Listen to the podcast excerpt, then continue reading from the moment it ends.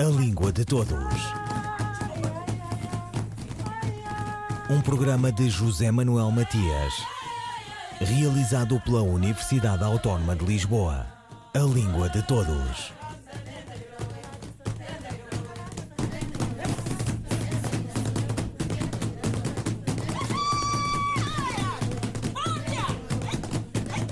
Os mambos da língua portuguesa em Angola, ou de como se ensina o idioma comum num país plurilinguístico, culturalmente diverso, difícil na conjuntura do presente, ou ainda como se vai visitar pastores no país de Mestre Tamoda e de João Vêncio.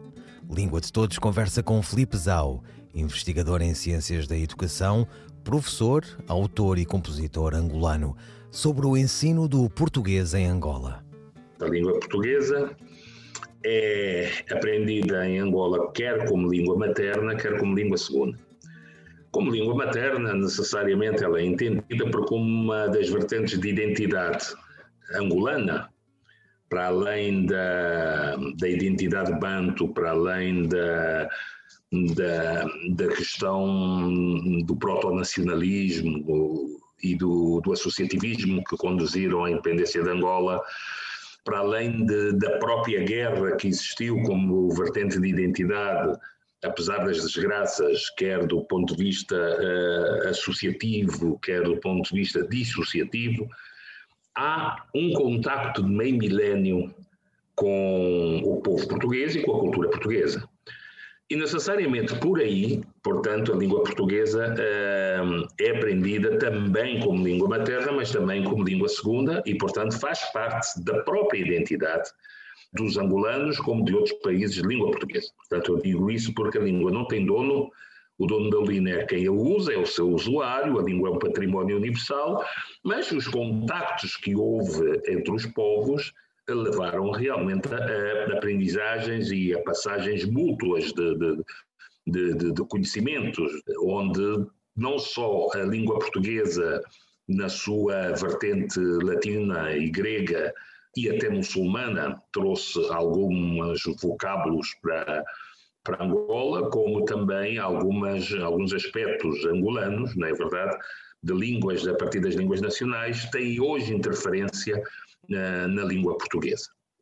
Portanto, esta é uma das formas de aprendizagem, a outra é necessariamente através da escola. Portanto, na escola, através da literatura, através dos contactos, da, da, da mundividência, as pessoas uh, aprendem e falam, portanto, a língua portuguesa. E nas escolas, o ensino faz-se maioritariamente em língua portuguesa ou estas línguas africanas são tidas também em consideração? Estamos a entrar na questão da política linguística em Angola. A política linguística em Angola é exoglótica, portanto, só a aprendizagem é feita apenas em língua portuguesa.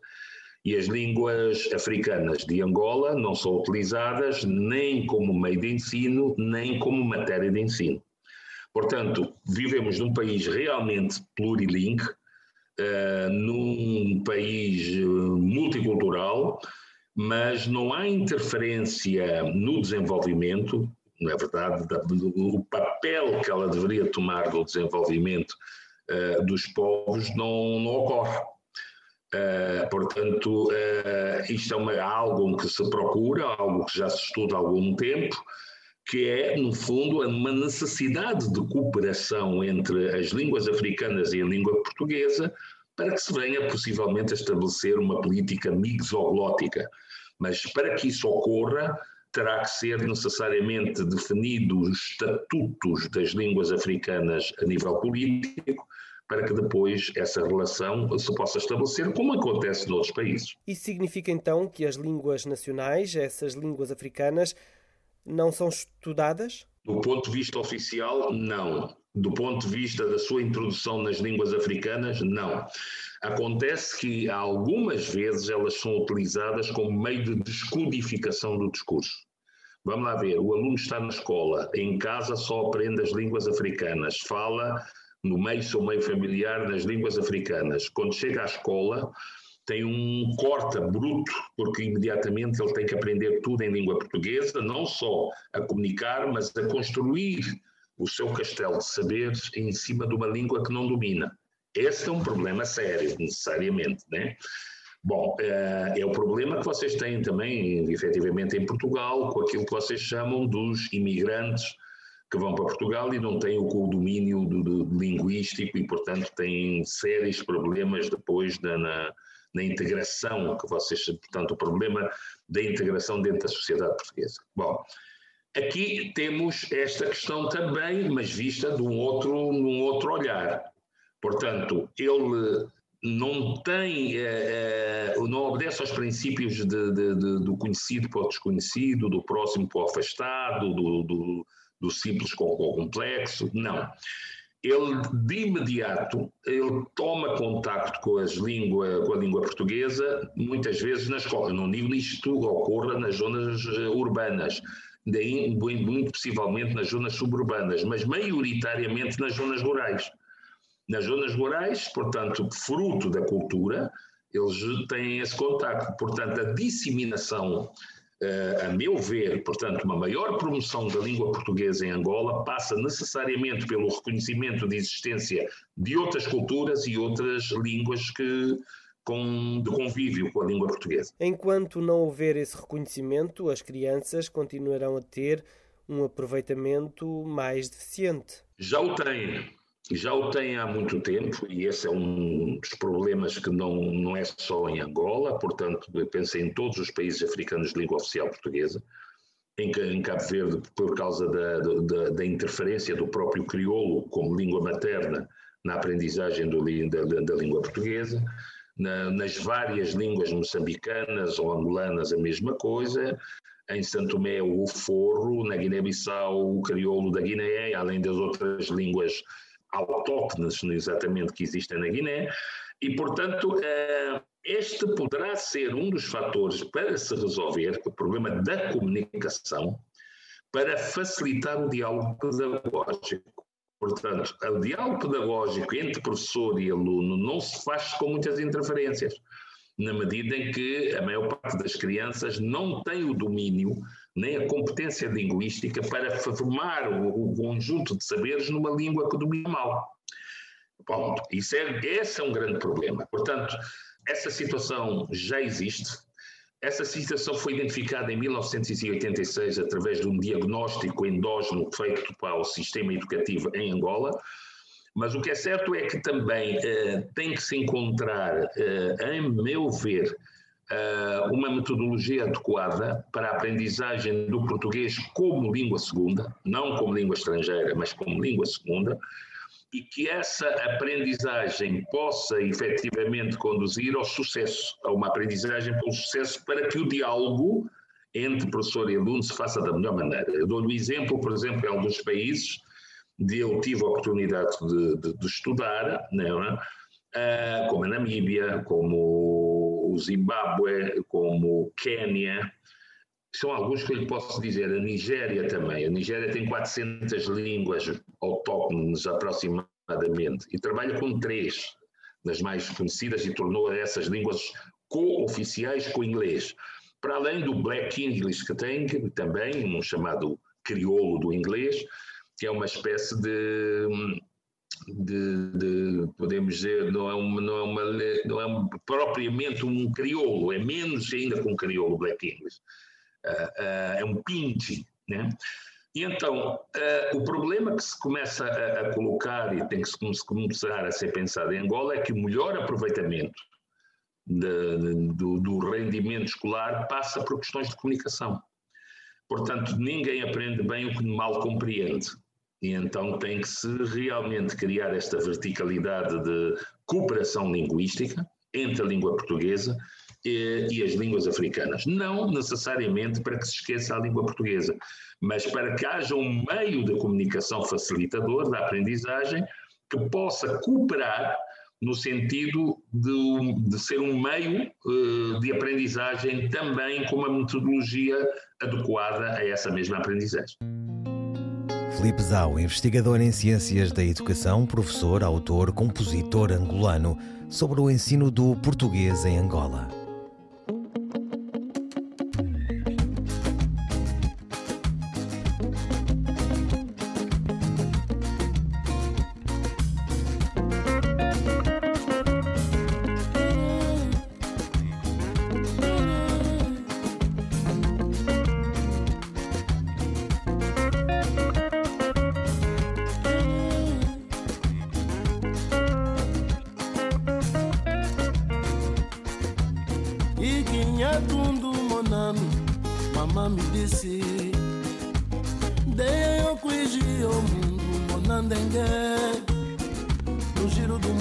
Tudo é a mesma poeira. Mas cujibi o quatro Cujibi hoje gila que é Dei no gila e a zambi Wanda kuku judala Kujibi ordinária tu Kujibi kuvutuka Gira mundo, gira poeira Mamãe me disse Mas não esqueça a dor da terra Não esquece de voltar. Quando eu voltei beco do meu rosto da malta pausava. O frio do cacimbo que furava A camisola já rasgada. Quando eu voltei Os camais lá da vila de mim ninguém se lembrava. Muitos mudaram de vida, mudaram até o sonho que a gente sonhava. Quando eu voltei, casa já não é casa, lelo já não é mais, riqueza já não é café. Marido pode ser mulher, com terra já não é com terra, chão já não é terra, fome já não é guerra. Quando eu voltei, camba já não te avisa, o carro agora é o bico, miséria já paga IVA.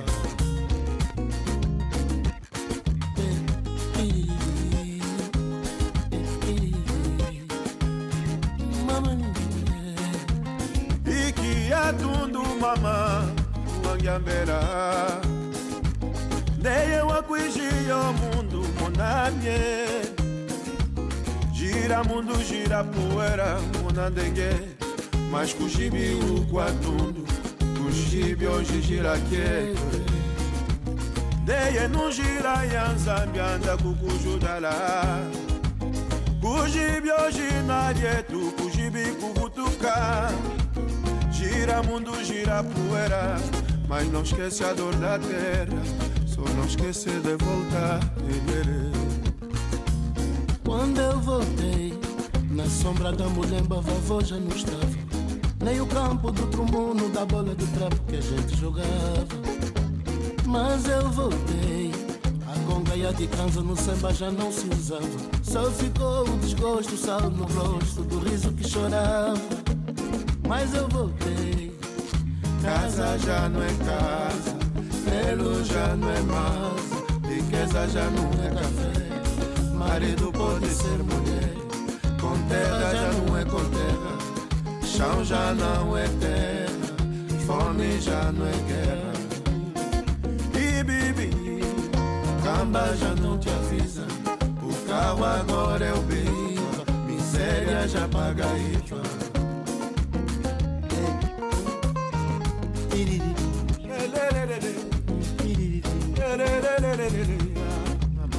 Vamos embora. A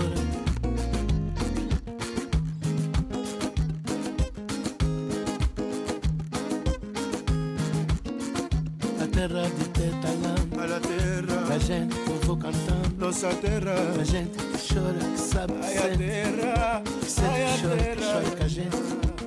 a terra Eu que te amo tanto, a terra que meu aguarda amor, a terra que espera Eu te amor, amo tanto, a terra que meu amor. Mas eu voltei. Casa já não é casa, lelo já não é massa, riqueza já não é café.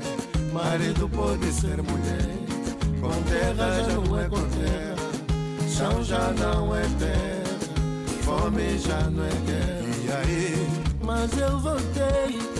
camba já não te avisa, o carro agora é o biva, miséria já paga. Kila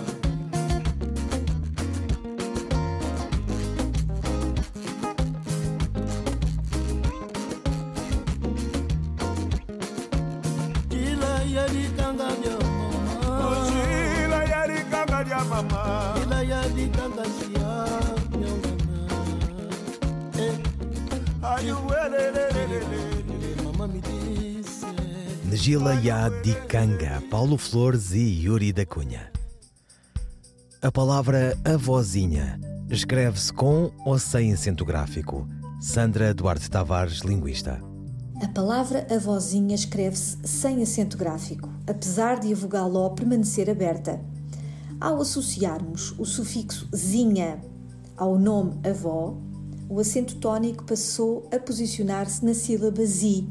Logo, o acento agudo que existia sobre a vogal da palavra base deve ser suprimido. Se nós pronunciarmos a palavra pausadamente, verificamos que a sílaba tónica é a sílaba zi a vozinha. Esta regra é válida para qualquer palavra derivada por sufixação, cuja palavra primitiva contenha um acento gráfico. Veja-se, por exemplo, o caso dos advérbios terminados em mente. Por exemplo, as palavras obviamente e psicologicamente não precisam de acento agudo, pela mesma razão. Ao associarmos o sufixo mente aos adjetivos óbvio e psicológico, o acento tónico avançou para a sílaba me exigindo a supressão do acento gráfico que existia nessas palavras. Assim, a palavra avózinha escreve-se sem qualquer acento gráfico, à semelhança de palavras como sozinho, pezinho, bebezinho, entre outras. Sandra Duarte Tavares, linguista. Um, dois, três, e... Borboletas de Luz, de Arlindo Barbeitos, Borboletas de luz esvoaçando de cadáver em cadáver, colhem o fedor dos mortos em vão. E pelos buracos da renda dos dias, passam a lacres do mundo do esquecimento ao país da indiferença, levando consigo o pólen fatal das flores da guerra. Borboletas de luz. Um poema de Arlindo Barbeitos, por Maria Henrique. O autor de Angola, Angolé Angolema, faleceu em 31 de março de 2021 em Luanda. Certo do obituário difundido pela União dos Escritores Angolanos. Arlindo do Carmo Pires Barbeitos nasceu a 24 de dezembro de 1940 em Catete, Icolo e Bengo, província do Bengo. Passou a sua infância entre Catete e Dondo Fez os seus estudos primários e secundários em Luanda. Aos 17 anos foi para Portugal, de onde saiu com 21 anos por motivos políticos, indo para França, Alemanha, onde fez estudos de sociologia, antropologia, além de filosofia, economia e estatística na Universidade de Frankfurt. Nesse período também viajou por toda a Europa. Em 1971 aderiu ao MPLA regressando a Angola integrado nas suas fileiras, dando aulas na Frente Leste. Em 1972, vítima de doença, vai tratar-se na Europa, onde volta a estudar, iniciando uma tese de doutoramento em etnologia sobre as realezas sagradas. Em 1975, na sequência da Revolução de 25 de abril de 1974, regressa a Angola foi professor no ISCED, Lubango, adido cultural na República da Argélia. Poeta e considerado como integrante da geração dos anos 70 e membro fundador da UEA, com colaboração dispersa em vários jornais e revistas angolanas, portuguesas e até outras. Publicou Angola, Angolé Angolema, 1976, Nzoji, 1979, o Rio, Histórias de Regresso, 1985 e Fiapos de Sonho, 1992. Ouviram Língua de Todos as despedidas de José Manuel Matias, Miguel Roca Dias e Miguel Van der Kellen. A Língua de Todos. Um programa de José Manuel Matias, realizado pela Universidade Autónoma de Lisboa. A Língua de Todos.